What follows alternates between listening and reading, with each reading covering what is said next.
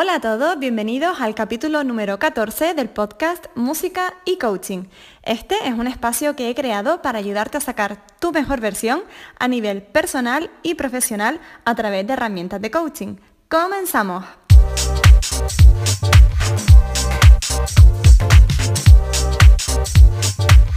Antes que nada, me presento para quien no me conozca. Yo soy Laura Ortiz soy graduada superior en interpretación de piano y además soy coach certificada. Mi propósito no es otro que ayudar a músicos y artistas a encontrar el balance en sus vidas personales y que esto les permita mejorar su práctica instrumental, alcanzar sus objetivos y además sentirse bien en el proceso. Ya sabes que también comparto contigo a través de otras plataformas como Instagram, Facebook, YouTube o Twitter donde puedes encontrarme bajo el mismo nombre, Laura Ortiz Coaching.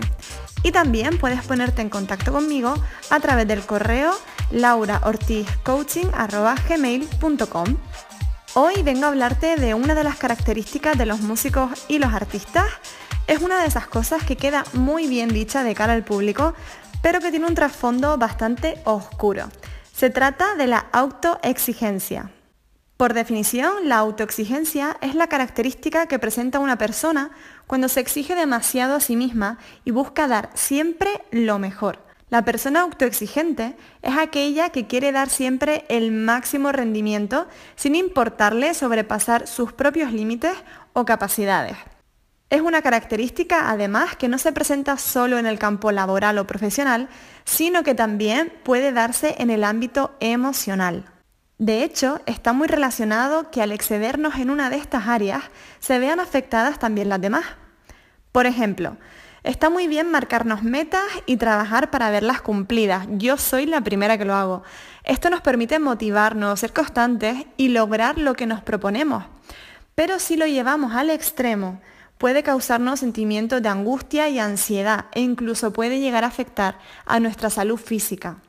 Y es que los que nos dedicamos a carreras artísticas, a veces tenemos la sensación de que no hemos estudiado lo suficiente, de que una obra puede estar muchísimo mejor, de que si nos lo proponemos podemos estudiar una hora más. Y esto, repetido día tras día, se transforma en un hábito.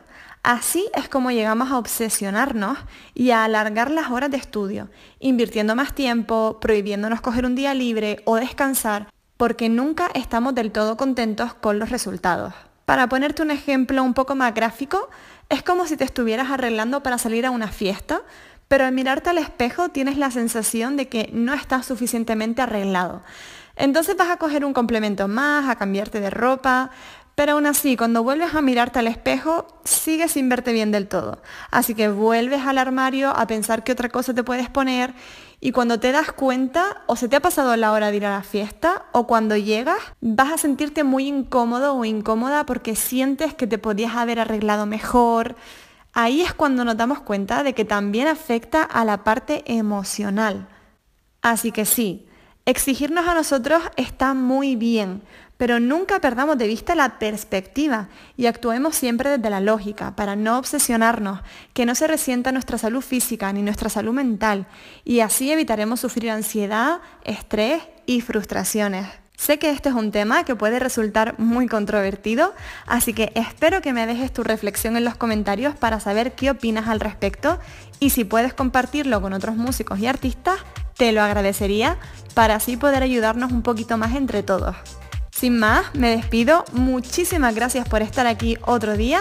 Espero que te haya gustado el capítulo y si es así, que comentes y compartas con quien creas que le pueda interesar. Esto además me ayudará a tener más difusión y llegar a más artistas. Te mando un abrazo enorme y nos vemos el lunes en el próximo capítulo.